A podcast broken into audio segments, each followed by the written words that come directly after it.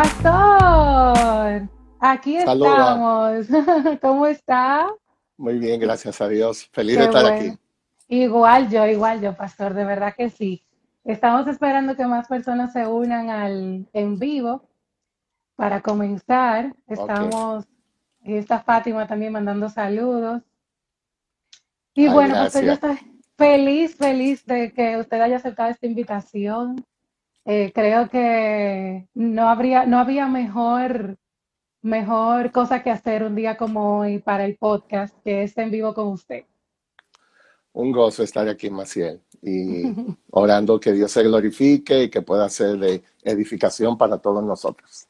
Amén, amén, que así sea. Bueno, pues vamos a comenzar de una vez porque queremos hacerlo lo más, o sea, lo más condensado posible. Instagram solo nos da una sola, una sola hora para hablar por aquí en vivo. Así que bueno. Pues, ¿Qué tal si oramos? Sí, por favor. Ok, Señor, gracias por el regalo de usar eh, la tecnología para poder comunicarnos y sobre todo más comunicarnos, poder edificarnos. Gracias por esta iniciativa de Maciel, por los dones que le has dado.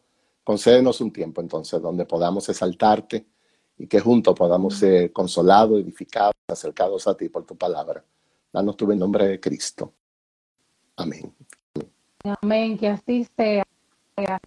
Bueno, pastor, yo tengo algunas preguntas eh, que creo que están en el corazón de casi todos, eh, como estuvimos hablando y le conversaba por WhatsApp. Eh, a raíz de todo lo que estamos viviendo de la cuarentena, el COVID-19, eh, hay una, ahí entró la morena. Hola, entró al live. Em, hay tantas cosas sucediendo que definitivamente, comenzando por mí, hay, siento que a veces hay una cantidad de emociones encontradas y a veces uno no sabe qué nombre ponerlas ni cómo manejarlas. Entonces, mi primera pregunta para usted es si nuestro temor, que es lo que casi todos sentimos ahora mismo, es irracional, porque entramos a veces en ataques de pánico, en llanto, en ansiedad, no quiero salir a la calle, yo soy una que en mi casa estoy saliendo a, comprar la comida para que mi mamá no salga, ni mi tía que vive sola, eh, y me da pánico salir a la calle, o sea, yo, no quiero salir. Y a veces digo, bueno, pero a, mí la Biblia me manda a descansar en el Señor. El Señor me dice que el perfecto amor echa fuera el temor. Entonces, ¿es este temor irracional es algo que no debería estar pasando? Mira, yo creo que lo primero que deberíamos de hacer es cualificar las palabras, porque irracional debiéramos tratar de entender exactamente qué queremos decir con eso. Si, si lo que eso quiere decir es, si es natural que uno pueda sentir temor ante tantas eventualidades, sobre todo eh, información que uno no domina, situaciones que parecen estar fuera de control. Entonces, la respuesta es, nosotros somos seres humanos, nosotros no somos Jesucristo. Y como seres humanos, una de las realidades más grandes que nosotros debemos admitir y confesar es que no dominamos todos los aspectos de la vida. Hay muchas cosas, es decir, la mayoría de las cosas que suceden en nuestra vida cada día no las controlamos. Nosotros nos levantamos ¿Y qué sabemos nosotros con lo que nos vamos a encontrar en eso? Entonces, por esa realidad, hay muchas cosas que nos asaltan de las cuales no tenemos control. Nosotros no podemos controlar las cosas que llegan. Nosotros sí podemos controlar cómo procesamos lo que llega. Entonces, es normal que uno se llene de miedo al ver tantas cosas que están pasando. Por supuesto que sí porque así mismo aplica muchos pensamientos. Eh, Spurgeon, el gran predicador del pasado, decía, yo no puedo evitar que los pensamientos, que los pájaros vuelen sobre mi cabeza en los cielos, pero yo sí puedo evitar que hagan un nido en mi cabeza. Son dos cosas diferentes. Muy diferentes. El temor llega. Eso es normal. Eso le pasa a cualquier ser humano en la vida. La pregunta es, ¿qué tú haces con ese temor cuando llega? Sí. Una de, una de las cosas que estamos enfatizando en, durante todo este tiempo, sobre todo en consejería, es nosotros tenemos que amarrarnos de realidades eternas para poder enfrentar lo temporal. Es decir, Dios cuál es la teología de Dios que tenemos. Yo le solto a los hermanos en días como estos, revisemos la teología. ¿Cómo tú te imaginas a Dios? ¿Cuál es la teología? Por ejemplo, si lo que tú piensas de Dios es como un, eh, un Santa Claus, un viejito con una barba grande, que hay que ayudarlo para pararse de la silla. Entonces, yo no creo Estamos muy mal, ¿verdad? Ese Dios no te va a ayudar mucho en una situación como esta. Sin embargo, lo que la Biblia dice es que Dios está en su trono y Él reina y que Dios puede hacer lo que le plazca en los cielos, en la tierra, en el mar. Que Dios ordena las cosas antes que sucedan, que nada escapa a su control. Entonces, ese sí es un pensamiento que me va a ayudar a yo decir, ok, entonces como yo proceso esto y quizás una manera de resumirlo es, nosotros somos gente de la Biblia, nosotros somos gente de la palabra. Así como cuando uno tiene deficiencia de la vista, uno se pone un lente. Entonces, espiritualmente hablando, el lente nuestro se llama la palabra. Dice como un lámpara a nuestros pies. Amén. Y uno, uno de los textos más impresionantes eh, que encontramos está en el Salmo 94, 19, que dice que cuando la angustia iba en aumento, tu consuelo llenaba mi alma de alegría. Ese, el Salmo, ese Salmo 93, 19, lo que en el, hebreo dice en el original es cuando yo me llenaba de ansiedad y parecía como que iba subiendo dentro de mí, tu palabra me daba paz, consuelo. Entonces, ¿cómo yo proceso todos estos temores, todas estas ansiedades que vienen naturalmente a mi vida? Yo tengo que aprender a dar respuesta bíblica. Y una de las cosas más importantes es Dios. ¿Qué hace Dios? ¿Dónde está Dios en este momento? ¿Qué es lo que Él me ha prometido? Y entonces yo proceso mi temores. Así es. Me encantó eso que usted dijo de amarrarnos, aferrarnos a realidades eternas. Definitivamente, como dice el libro El conocimiento del Dios Santo, no podemos amar a quien no conocemos. Y si llegáramos a conocer a Dios como lo que Él verdaderamente, quien Él verdaderamente es, fuera más fácil lidiar con los temores y con las emociones. Definitivamente al 100% de acuerdo con usted. Lo próximo, pastor, es el tema de la paz. La paz es algo que ha venido a... E, es un término que se está usando mucho, obviamente, en este momento, porque es lo que casi todos estamos necesitando. Sin embargo, he visto que tal vez el concepto de paz que estamos manejando no es el correcto. Muchas veces pensamos que la paz es un sentimiento que, me llega en un momento de ansiedad o en un momento de temor y bueno, me siento exaltado, me siento atribulado y de repente me siento calmado, pues entonces tengo paz. Pero entiendo que no es correcto, que la paz es algo permanente en la vida del cristiano, ¿no? Correcto. Eh, nosotros todos estamos trabajando con esas realidades, como tú decías, son realidades emocionales. No son nuevas, eso está en la Biblia. Los discípulos que caminaron con Jesús, vivían con Jesús, dormían, se levantaban, vieron milagros. Ellos también experimentaron situaciones como esta. Cuando el Señor Jesucristo iba a ascender a los cielos como una evidencia de lo que había predicado, ellos se turbaron. Es decir, ellos dijeron, ¿cómo que ahora tú te vas? O sea, nosotros lo hemos dejado todo para seguirte, aunque eso todo quizá para algunos era el, pantalón con que andaban, los tenis, lo que sea, porque eran, en, esencia no tenían nada, pero era todo para ellos. Pero lo interesante es que se turban. ¿Y cómo Jesús le respondió? Bueno, en Juan hay un texto, en Juan 14, 27, que Jesús les dijo, mi pasos dejo, mi pasos doy, y yo no la doy como el mundo la da. La pregunta del millón de dólares, ¿cómo es que el mundo? ¿Cuál es la diferencia? claro. Entre la paz que Cristo da y el mundo da. Bueno, en el mundo, en la realidad que vivimos actuar, lamentablemente nos guiamos por la incredulidad. La paz depende de la cuentecita del banco, la paz depende de mi matrimonio, de mi relación familiar, la paz depende de si me aceptan o no me aceptan, la paz depende mía de lo que la gente opine. La paz muchas veces depende de qué tan saludable yo estoy. Cuando a una gente le dicen que hay un virus que le puede, lo puede matar, y yo tengo mi paz. se fue la paz. Entonces, ¿cómo yo sé la diferencia? Bueno, porque la paz que Jesús da no depende de esas cosas, no depende de ninguna realidad externa. La paz que Cristo da es internamente. y la da por lo que Él es. Él, por eso Él dice, no se turbe vuestro corazón ni tenga miedo. Se lo dijo a los discípulos en un momento en que Jesús iba a desaparecer y ellos quedaban solos ahí. Entonces, ya, en medio de la turbación que yo tengo, la paz no va a venir por yo ver programa de noticias, la televisión. La paz no va a venir por el último boletín que el agente médica da.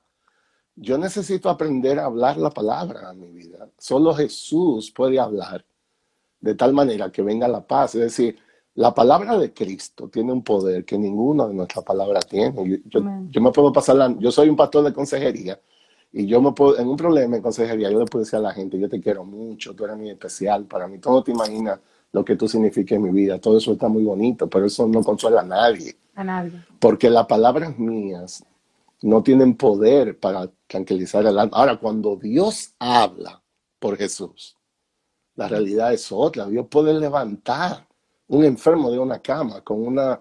Cuando Dios dice, yo nunca me volveré atrás de hacerte el bien.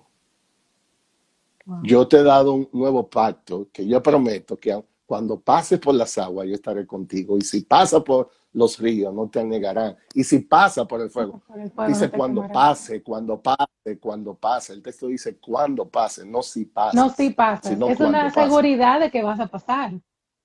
La pregunta no es si va a pasar, la pregunta es cuándo. ¿Cuándo va a pasar conmigo? Entonces hoy en día, hoy entonces es una excelente oportunidad para nosotros decir qué es lo que me da paz a mí. La paz viene porque yo te saludaba. La paz viene porque yo puedo salir a la calle sin algún virus. Entonces quizá lo que Dios está diciendo, revisa cuáles son los fundamentos sobre los cuales tú estás descansando. Porque con el virus y sin el virus, Dios es el mismo. Dios puede consolarnos, darnos paz. Y ahí están sus promesas en su palabra, en la idea. Usted sabe que personalmente, desde la primera semana, yo eh, experimenté mis momentos de pánico y de ansiedad, donde yo no quería salir. Eh, como usted sabe, mi mamá es doctora, ha tenido que salir a, atender emergencias, a, a, operar, ella es ginecólogo, a traer al mundo bebés. Y, y, yo tengo que entender que ese es su trabajo. Y si ella no sale y lo hace, ella está poniendo en riesgo dos vidas. Eh, pero llegar a entender eso me llevó a eso que usted decía, era pensar introspectivamente, revisar en mí. Comenzó, esto comenzó a revelar todo lo que verdaderamente hay en mi corazón, en que yo tengo pues, eh, qué, qué tanto yo digo que confío en Dios y qué tanto es la realidad de lo que yo confío en Dios. Una cosa es lo que yo digo y otra cosa es la realidad, que está evidenciando todo este, toda esta situación. Exacto. Y definitivamente. Y eso es correcto. Nosotros decimos que la fe comienza cuando nuestras posibilidades terminan. Terminan. Es decir, que si yo puedo, no necesito fe. No. Para eso nadie necesita fe. Bueno, fe es cuando yo sé que los números no me dan. Fe es cuando yo no tengo respuesta a las preguntas. Así es. Entonces Dios dice, confíame, tranquilo. Yo sé lo que yo estoy haciendo.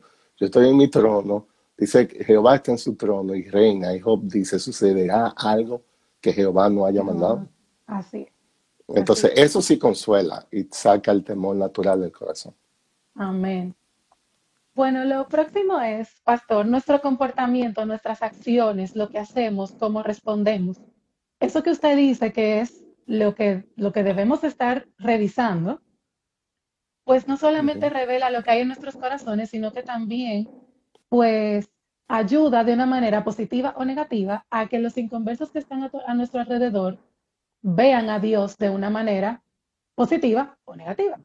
Cuando estamos llenos de dudas, llenos de, eh, eh, siendo hombres de poca fe, o, por ejemplo, el tema de que estamos con los familiares y hay, eso no es normal, la dinámica de la casa con tanta gente, entonces vienen los pleitos, las contiendas, eh, necesitamos buscar glorificar a Dios en medio de todo esto, comenzando por nuestros familiares y luego a nuestros allegados.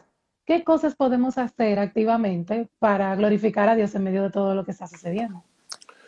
Yo creo que está conectado con lo que hemos venido hablando. Nada, nada de estas cosas son aisladas. El creyente, nosotros como creyentes, debemos testificar al mundo alrededor, que nuestras aspiraciones son diferentes, que nuestra manera de pensar es diferente, que nuestra fuente de confianza es diferente. Y yo creo que una crisis como esta se convierte en una oportunidad. Yo creo que nosotros debemos de demostrar cuál es nuestra esperanza. Es una palabra clave ahora. ¿En qué está nuestra esperanza? ¿Qué es lo que nosotros predicamos? ¿Qué es lo que decimos vivir?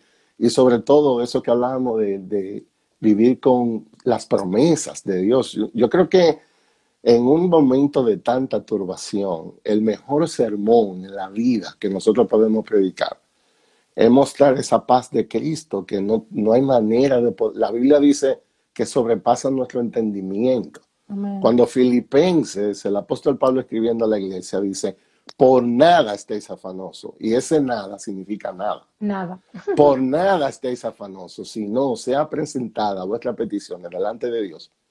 Y la paz de Dios que sobrepasa vuestro entendimiento guardará vuestros pensamientos nuestros corazones en Cristo. Entonces, la alternativa nuestra en la ansiedad es orar. Dios dice, tú, tú tienes problemas, tú tienes temores, tú tienes falta de sabiduría, pide. Y de hecho, Santiago dice, si te falta sabiduría, pide que yo voy a dar con abundancia. Entonces la idea es, Dios te está diciendo, ven, dale, cuáles son tus temores en que tú... Pero esa esa intimidad con Dios se va a reflejar en la manera como nosotros hablamos, en la manera como pensamos, en la manera... Yo no estoy diciendo que no seamos realistas. Yo, no, creo que la idea es que los creyentes son como de otro planeta, como indiferente a lo que sucede, sino en medio de la realidad de una crisis, de una amenaza, nosotros tenemos que responder diferente a un incrédulo. Nosotros somos gente que vivimos para la eternidad, no para las cosas temporales. Y en algo, en algo, debe haber un impacto. Yo, yo creo que, por ejemplo, en nuestra familia, si hay incrédulo con nuestros hijos o lo que sea, una manera de responder, vamos a orar. Porque siempre es una buena oportunidad para orar. Siempre. Y, y alguien decía, es imposible que nada pase si oramos.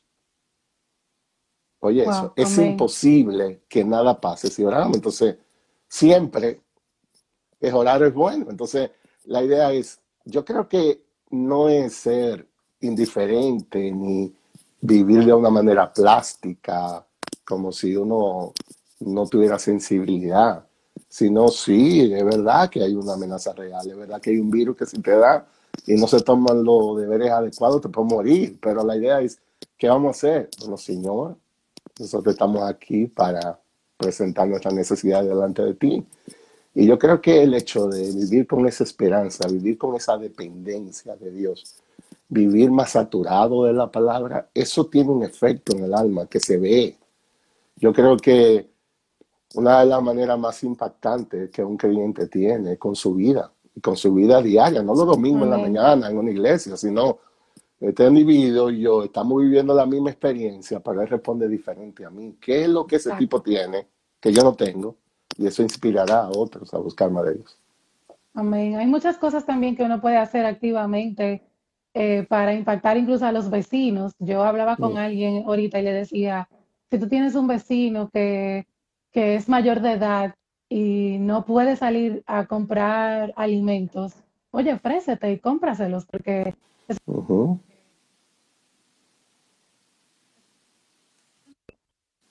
que todo lo contrario, que tenga niños pequeños y no se pueda exponer, no deba de salir. hay muchos medios eh, a nuestro alrededor, muchas maneras que si le prestamos atención a los detalles, eh, nos vamos a dar cuenta de que hay muchas maneras en las que podemos utilizar este tiempo para predicar activamente el Evangelio, el Evangelio en acción. Porque muchas veces las personas no reciben el tú sentarte a hablar, sino una acción pequeñita los hace eh, entender más claramente el Evangelio. Exacto, y la Biblia dice no os canseles de hacer el bien. Y lo que yo creo es que la manera como los creyentes deben procesar esta crisis es como una oportunidad. En vez de quejarnos, la idea es qué oportunidad Dios está abriendo ahora para yo servir, hacer el bien, como tú dices. Hay muchísima gente de edad que no puede, hay muchísima gente sola que no puede, una llamada, una oración, un sacrificio. Yo creo que una de las cosas que debemos evitar en una crisis es volvernos más egoístas, porque uno crea una autodefensa y uno lo que hace es que se aísla, pero ese aislamiento es lo que nos tumba. Yo creo que es al revés. Vamos a ser más proactivos en las oportunidades de practicar más el bien, como tú estás diciendo, esa es la idea. Amén, amén. Pastora, eh, siguiendo con eso entonces, ¿cómo yo puedo predicarle a las personas que culpan a Dios por lo que está pasando?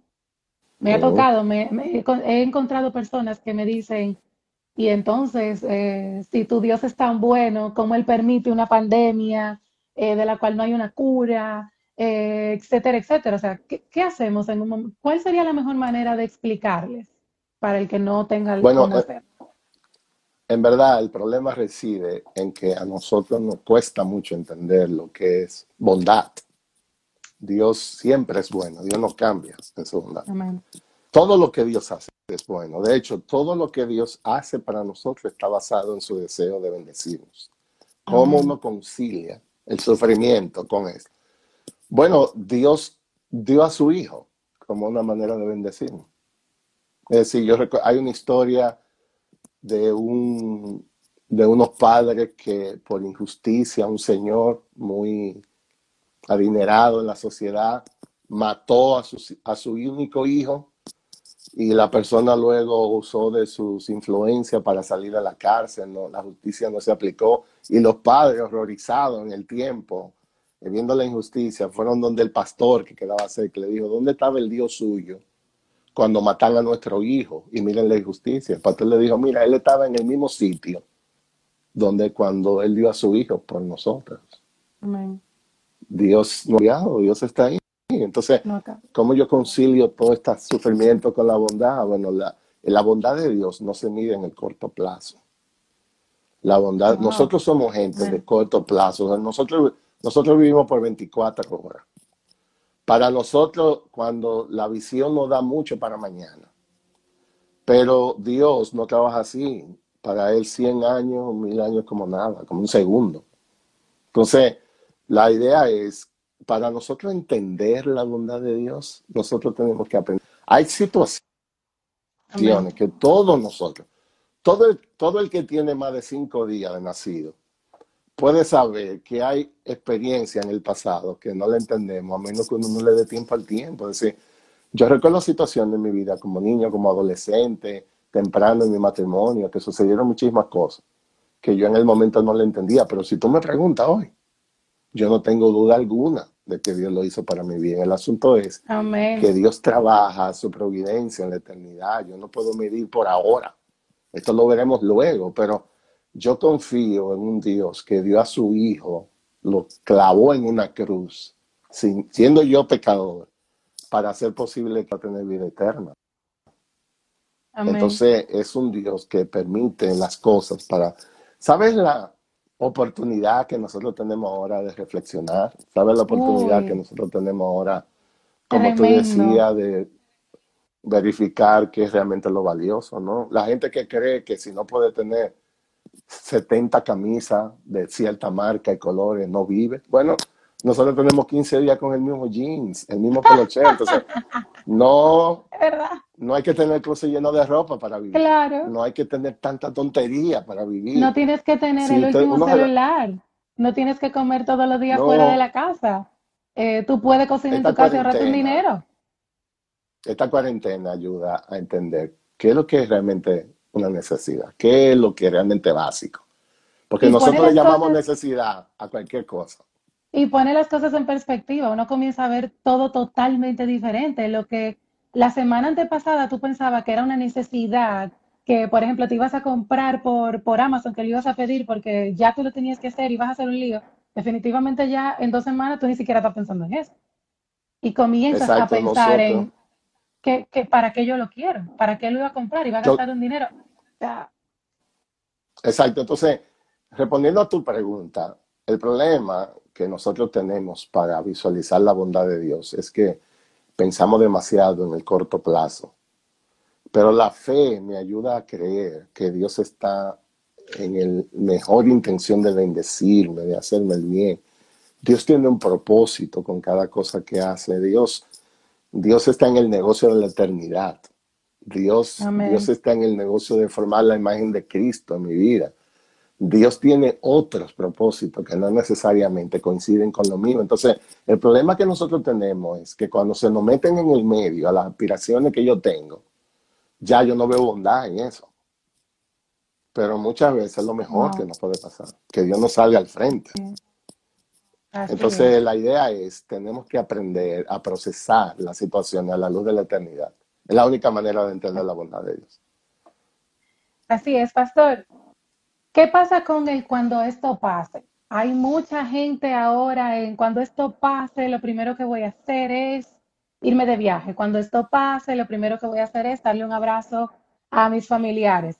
Entiendo que por un lado eso es buenísimo porque nos ayuda, como acabamos de hablar, a pensar en lo importante, a pensar en lo que verdaderamente merece atención y valor.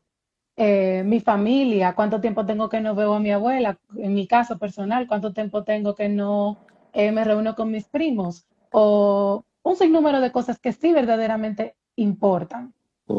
Sin embargo, lo que se avecina, lo que se ve en el futuro, humanamente hablando, no es bonito.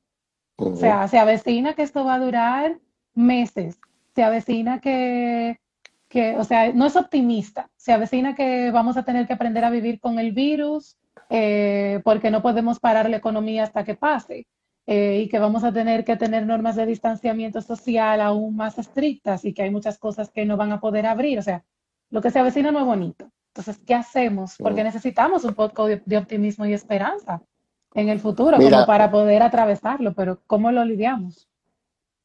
Mira, una de las cosas que los pastores del siglo XVI, se le llama los puritanos, ellos insistían mucho, es en ese concepto de diferenciar lo temporal de lo eterno. Ellos hacían mucho énfasis en eso. Por ejemplo, en lo temporal, eso marca un poco de la sabiduría del discernimiento. Todo bajo el sol es temporal. Todo lo que sucede bajo el sol. Por ejemplo, cuando nos va muy bien, y la cuenta de banco está bien, y la salud está bien, y las relaciones están bien, y todo está a salir de boca, cuídate, pues eso es temporal. El dinero pasa de mano con las generaciones, eh, todo cambia, la, belleza se va, la salud puede sufrir. Entonces ellos decían sabiamente, no, no, no ponga tu gozo mucho en toda esta prosperidad, porque eso es temporal. Pero lo mismo cuando vienen los sufrimientos eso es temporal también. Esto va a pasar. Yo no sé cuánto tiempo o lo que sea, pero esto va a pasar. La pregunta no es si va a pasar o no va a pasar. La pregunta es si crecí. La pregunta no es si salí sano, sino si salí más santo. La, la idea no es escapar, sino crecer. Dios, uno de los propósitos de Dios en todas las cosas que permiten nuestra vida es acercarnos a Él. Yo creo que la tragedia sería que el virus, que el virus termine y yo siga viviendo igual que como yo vivía antes. Igual, wow. Eso sería una tragedia. Esa sería la tragedia. Yo creo que la proyección que hagamos, lo que viene, la que sea que hagamos, lo que debe de conservar es si crecí, si crecí como persona, si estos días me ayudaron a valorar lo que realmente vale si eh, yo he puesto mis prioridades en orden en mi vida, qué es lo que realmente es importante en mi vida, por qué que vivo, qué es lo que llena mis días, qué, cuáles son mis aspiraciones. Independientemente del tiempo que esto tome, lo que yo tengo que asegurar es que después que yo salga de esta caja negra, el producto que salga sea diferente al que entró. Amén, amén. Entonces yo creo que eso comienza con lo que uno piensa. Nosotros tenemos que resetearnos la cabeza qué es lo que amamos, qué es lo que valoramos, qué es lo que aspiramos en la vida. Yo creo que una manera como pudiéramos ver esto fue una bendición, a pesar de la pérdida que hubo, lo que sea, es que crecí, crecí, soy más maduro, tengo, soy más paciente, soy más amoroso. Yo soy una persona que aprendo a darle importancia a la familia. Yo creo que Dios nos da un regalo cuando nos permite tener gente en nuestra vida yo aprecio ahora más y valoro la comunión con los amigos, con la iglesia, con qué sé yo, hay un paquete de cosas que yo creo que al final de este tiempo deben ser pues en otro color en nuestra vida. Entonces, en eso es que tenemos que estar enfocados. Yo creo que nadie será igual cuando esto termine, porque habrá miles de implicaciones, no solamente espirituales, económicas, de salud, política, pero emocionales también. Y yo creo que es nuestra tarea hoy asegurarnos de que el proceso lo estamos asumiendo para que realmente cuando esto termine podamos decir que hemos crecido. Amén, pastor. Eh, ya casi terminamos. Eh, una pregunta que no quiero dejar pasar es el tema de la muerte. Eh, me he encontrado en grupos donde hemos hablado sobre el tema y es el mayor temor. El temor que está a flor de piel ahora mismo es el temor a morir. Y más porque totalmente la muerte está como que a la puerta. Es silente, tú no la vas a ver cuando, cuando, cómo, cómo se va a meter por tu casa, porque es un, un virus microscópico y tú no sabes cómo tu cuerpo va a reaccionar y no sabes tampoco eh, eh, cómo combatirla porque no hay cura. Eso es lo peor, que no hay cura, humanamente hablando. Sin embargo, como cristianos debemos de tener una perspectiva totalmente diferente a la muerte. Eh, estoy convencida de eso. Pablo dice, vivir es Cristo y el morir es ganancia. Entonces, ¿cuál debería de ser nuestra manera de pensar en cuanto a la muerte en este tiempo? Mira, lo que las escrituras eh, exhortan y nos advierten es que una perspectiva de la eternidad siempre ayuda a la sabiduría. Es sabio pensar en la muerte. De hecho, no hay que esperar un virus. Nosotros debiéramos de vivir cada día como si fuera el último día. Como si fuera el último, así es. El problema de nosotros es que creemos que somos eternos. Y eso es parte del problema. Nosotros alimentamos poca humildad, mucho orgullo, porque no creemos que somos mortales. Entonces, yo no estoy hablando de pánico, yo no estoy hablando de nada de eso, yo estoy hablando de una perspectiva. Es correcto pensar que nuestros días tienen fin, no sabemos cuándo, porque eso hace que la vida uno la maneje diferente. Yo creo que yo debo vivir cada día lo suficientemente en orden, que si ese día me llega, pues mi familia no sufra más de la cuenta, si soy esposo, mi esposa, mis hijos, mi padre, lo que sea. Sin pánico por la situación, la perspectiva de saber que existe un día es bueno. Además, por ejemplo, hay un texto en Eclesiastés 12 que dice que el sabio eh, mejor es ir a la casa del luto que a la casa del banquete. Que la casa Mejor, poniéndolo en dominicano, es mejor ir a los funerales que a la boda o a la fiesta. Porque cuando uno ve un muerto, eh, uno pone pensamiento en la eternidad en uno. Claro. Eh, Salomón, que escribió eso después de haber vivido un paquetón de experiencia buscando la felicidad y no la encontró, de esa cosa. Al final de su día, él dice eso, él dice, es bueno, es mejor. Eh, cuando él pone la comparación, si tú me invitas a un cumpleaños, donde lo que vamos a estar saltando y haciendo cosas, tú me invitas a, un, a gente que están sufriendo, ve dónde que está sufriendo, porque aunque la experiencia es amarga, ese pensamiento tú lo incorporas a tu vida y eso te ordena la cabeza. Eso te saca la cucaracha de la cabeza. Entonces, la diferencia es volvernos locos ahora y con un pánico de que yo creo que me voy a morir ahorita. No, eso no es la idea, pero la muerte es real y la muerte es una amenaza real y la única vacuna que existe para evitar eso es la fe en Cristo Jesús. El único que nos puede dar paz ante un pensamiento como la muerte, es decir, yo, yo, tengo esperanza de vida eterna en Cristo Jesús. Eso no es un jueguito, eso no es algo que tú compras con una tarjeta de crédito, eso no se compra en Amazon. Eso es una realidad que solo se consigue por la fe. Y eso es exactamente el Evangelio. El Evangelio no, nos invita a abrazar una esperanza que va más allá de este mundo. Y eso es lo que nosotros como creyentes proclamamos. La mejor noticia del mundo que nosotros podamos proclamar es que hay una solución para la muerte temporal aquí. Y es que Jesús nos promete que seremos resucitados junto a Él para vivir junto a Él en una vida eterna. Entonces, si eso es lo que esta epidemia cultiva en nosotros, entonces, bueno, Gloria y ordenar muchas cosas que podemos ordenar en nuestras vidas. así es. Definitivamente yo decía hace unos días que bendita sea esa tribulación que nos acercó al Señor. Por más difícil que sea pasar por ella, gloria a Dios por estos momentos difíciles Amén. que nos hacen buscar su rostro. Eh, y es como una muestra de su gracia que Él nos esté poniendo eh, en esta situación, porque eso es por amor a nosotros y por amor a su nombre. Lo que quiere es que nosotros eh, cumplamos el propósito para el cual fuimos creados, que es de adorar, crear adoradores, que le adoren en espíritu y en verdad. Y para adorar a Cristo, a, Dios en espíritu y en verdad, necesitamos esa, esa profundidad, conocerlo más profundamente en la palabra, en oración. Y definitivamente, si seguíamos viviendo nuestras vidas así tan, tan rápidas como vivíamos, sin tomar un segundo para pensar y reflexionar, pues obviamente no lo íbamos a desarrollar.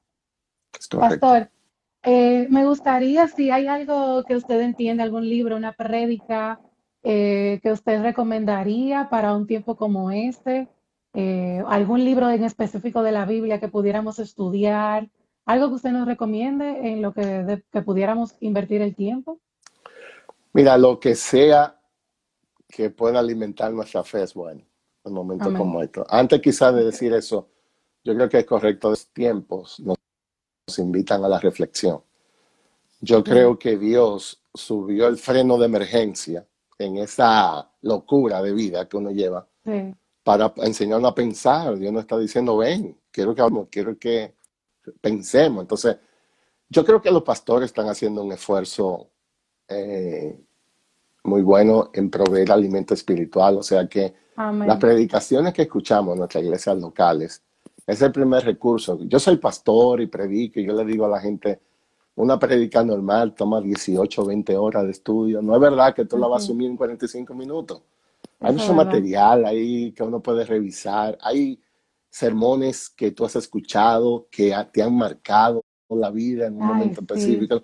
Vuélvelo a escuchar, porque hoy tu corazón está más sensible a escuchar la palabra. Hay sermones que se escuchan en los días de enfermedad, que lo despreciamos en los días de salud. Así y es la para ahí. Ah, hay un libro que ha impactado a muchas personas que se llama Confiando en Dios, aunque la vida duela, de Bridges. Ese es un libro excelente que puede acercarnos a Dios. El pastor John MacArthur escribió un libro que se llama El Poder del Sufrimiento, que también es un excelente libro. Buenísimo. El pastor, el pastor Miguel Núñez ha estado eh, como infectólogo, que es su área de expertise como médico y también como pastor, ha estado produciendo unos videos de orientación con relación a este virus, pero también desde una perspectiva bíblica que yo lo recomiendo abiertamente. Hay varios videos que él está haciendo que yo creo que están ahí disponibles y se pueden accesar. Creo que eso puede ser de mucha ayuda. Excelente, pastor. Por último, pastor, eh, ¿alguna palabra de esperanza, de consuelo? Sé que todo lo que hemos hablado definitivamente trae calma al alma, como yo he venido hablando en mis redes, eh, y escucharlo ha sido de mucha bendición, pero algunas palabras de consuelo de, o, que usted tenga en su corazón que quiera compartir con nosotros en, en todo lo que estamos viviendo ahora. Bueno, como hemos hablado, Maciel, yo creo que lo más importante es no olvidarnos de Dios, yo creo que lo que sea que Dios permita que suceda, Él lo permitirá conforme a su voluntad, Él está en su trono, Él reina, porque de Él, por Él y para Él son todas las cosas. Y entonces yo creo que debemos ser sabios en discernir el uso de nuestro tiempo ahora en esta cuarentena. Yo, yo trabajo mucho en la consejería, especialmente el tema de cómo uno cambia, cómo uno trabaja los pensamientos, pero a las personas que están conectadas y que escuchan, si uno durante el día se pasa 10 horas oyendo los programas de noticias y todas estas cosas que salen en el WhatsApp y todas estas cosas que nos mandan, sin discernir ni filtrar, va a ser imposible que uno tenga paz. Porque el alma responde a lo que nosotros le alimentemos. Entonces, en un tiempo como este, debemos ser sabios en que es correcto estar informado de las cosas que pasan, obviamente hay fuentes oficiales de información, pero no podemos pasarnos todo el día leyendo noticias, y porque eso no nos va a ayudar. Yo creo que debe existir un balance de uno decir intencionalmente, bueno, ¿qué tiempo yo estoy gastando en la palabra en estos días? Debe haber un Yo no creo que el tiempo que pasemos, que cultivemos con Dios en oración, en su palabra, en un día como, en los días como estamos ahora, debe ser igual a cuando nosotros estamos ocupados todo el día. Totalmente. De Entonces, una, una pregunta que yo hago es, ¿cómo nosotros estamos duplicando nuestro tiempo de oración? ¿Cómo nosotros estamos duplicando nuestro tiempo en la palabra? ¿Qué es lo que yo estoy llenando mi mente? ¿Qué es lo que yo le estoy entrando? ¿Cuál es la comida que yo le estoy entrando al corazón? Porque hay gente que me dice, pastor, estoy de ansiedad, no puedo dormir. La pregunta es, ¿qué hiciste durante el día entero? Porque si tú lo que te pasaste fue viendo programas de televisión de noticias y todas esas noticias que, pues no hay que ir a Harvard ni a ningún seminario para saber por qué está lleno de ansiedad. Entonces, lee lo que hay que leer y apaga eso. Y toma tu Biblia o busca un sermón, porque es la palabra de Dios, el único mecanismo que está diseñado para traer consuelo al alma. Solo Dios, como creador, puede hablarle a mi alma. Solo Dios puede decirle al alma, cállate, al pensamiento, cesa. Eso no lo puedo manejar yo. Eso no es una cuestión de pensamiento positivo, positivo. Eso no tiene que ver con positivismo. Eso es que Dios nos hizo, Dios tiene una influencia sobre el alma que solo Él la tiene. Y el regalo más grande que podemos darnos a nosotros mismos es apagar la emisora de nosotros, apagar toda esta noticia y, sintonizar la estación divina. Y lo que tenemos que abrir un poquito más el oído, bajar el ruido para poder escuchar lo que Dios nos está diciendo. Tiene que haber intencionalmente más exposición a la palabra, sobre todo en crisis como esta. Todas estas verdades, nosotros, esas verdades no están ahí para escucharse, es para rumiarse, hay que comer de eso. Entonces yo creo que el mejor consejo que podemos darnos ahora como creyentes es duplicar el tiempo de la palabra, duplicar el tiempo de oración, porque nuestras almas necesitan más alimento que nunca en cuanto a eso. Hay una frase de A.W. Toaster, creo que es, sí, A.W. Toaster, que dice, necesito, la tengo escrita aquí, necesito aprender a predicarle a mi corazón en lugar de escuchar sus quejas necias. Esa frase la escuché la semana pasada y a raíz de ahí, o la primera semana que tuve cuarentena, yo, creo que tengo tres semanas, ya tengo los días ya así, cruzados, de tanto tiempo en la casa. Pero les puedo decir que a raíz de escuchar esa frase fue que comencé a compartir algunos posts como crece lo que alimentas. Hay un post que yo les escribí que dice crece los lo que alimentas y dice la fe, la esperanza, el amor, la empatía, Alimenta esas cosas en ese tiempo, presta atención, abre los ojos. Luego les compartí un post que decía, óyeme, no crea ni comparta todo lo que te pasan por WhatsApp. Desconéctate. Yo designé dos horas, eh, dos, dos, veces al día en horas específicas a entrar a dos fuentes eh, oficiales, a entrar a buscar la información que yo necesito para estar al día y se acabó. Le di un follow a todo lo que tenía que ver con noticias, lo saqué de mis redes sociales y cuando yo necesito la información voy directamente a fuentes oficiales para no turbarme. Si sabes que hay algo que te hace daño, sácalo, sácalo, porque uno tiene que cuidar su corazón también, especialmente en tiempos como este. Definitivamente, pastor, esto yo estoy feliz, feliz, feliz, feliz de que pudimos tener esta conversación así tan real de padre a hija. Gracias. Eh, de verdad que ha sido genial poder conversar con usted.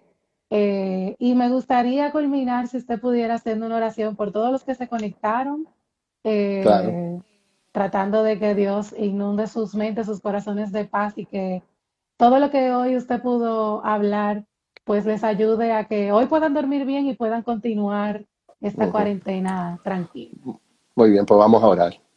Señor, gracias de nuevo por el regalo de la tecnología. Mm, gracias porque tú das sabiduría, ha dado dones a los hombres para todo esto. Y en medio de una crisis global como la que se está viviendo, eh, te necesitamos, Señor. Eh, tú has dicho en tu palabra que cuando estemos falta de sabiduría, que vengamos a ti, que tú darás abundantemente. Eso te suplicamos por, los, por las naciones, por los presidentes de todos estos países por las personas que tú has puesto en liderazgo, que están tomando decisiones tan serias. Oh Señor, por amor de tu nombre, ten misericordia de las naciones, ten misericordia de todos aquellos que tú has puesto en autoridad. Danos sabiduría para el manejo de nuestro tiempo, sobre todo ayúdanos a recordar nuestra necesidad de ti. Líbranos de quejarnos, en cambio, ayúdanos a ser más agradecidos, ayúdanos a cultivar humildad, ayúdanos a verte, ayúdanos a confiarte. Te suplicamos aumenta nuestra fe y te suplicamos perdona nuestros pecados. Ayúdanos a examinar nuestros corazones. Todo pecado, pensamiento de incredulidad, quítalo de nuestros corazones. Ayúdanos a ser más como Cristo y danos la paz que solo tú puedes dar. En medio de ansiedades, temores como lo que se están experimentando, solo tú puedes hablarnos de tal manera que venga la quietud a nuestros corazones. Tú has dicho que no te volverás atrás de hacernos el bien. Te creemos, Señor. Ayúdanos a experimentar esa paz que tú solo puedes dar. Y te bendecimos y damos gracias. En el nombre de Cristo. Amén. Amén. Bendiciones, Maciel. Gracias. Chicos, a todos los que se conectaron, yo les dejaré una lista de todo lo que hablamos con el pastor. Voy a hacer una, una lista también para compartirles de esos eh, sermones. Incluso yo tengo una lista de sermones que son como de referencia, que me gusta escucharlos una y otra vez cada cierto tiempo en el año. Les prometo que se los voy a compartir. Los recursos que el pastor también compartió, se los voy a poner mañana en un post. Y nada, este live quedará aquí eh, por 24 horas, eh, así que compártanlo con sus familiares, con sus amigos. Eh, de verdad que ha sido un excelente tiempo con el pastor. Gracias a él por haber aceptado esta invitación y mil gracias a ustedes también por acompañarme. esto fue hoy, todo por hoy, por conversaciones reales que hoy un poco cambiado con un en vivo. Si tienen alguna pregunta, alguna duda, recuerden, me pueden escribir por mensaje privado y nada, estamos aquí para servirles. Bendiciones, buenas noches y muchísimas gracias por estar.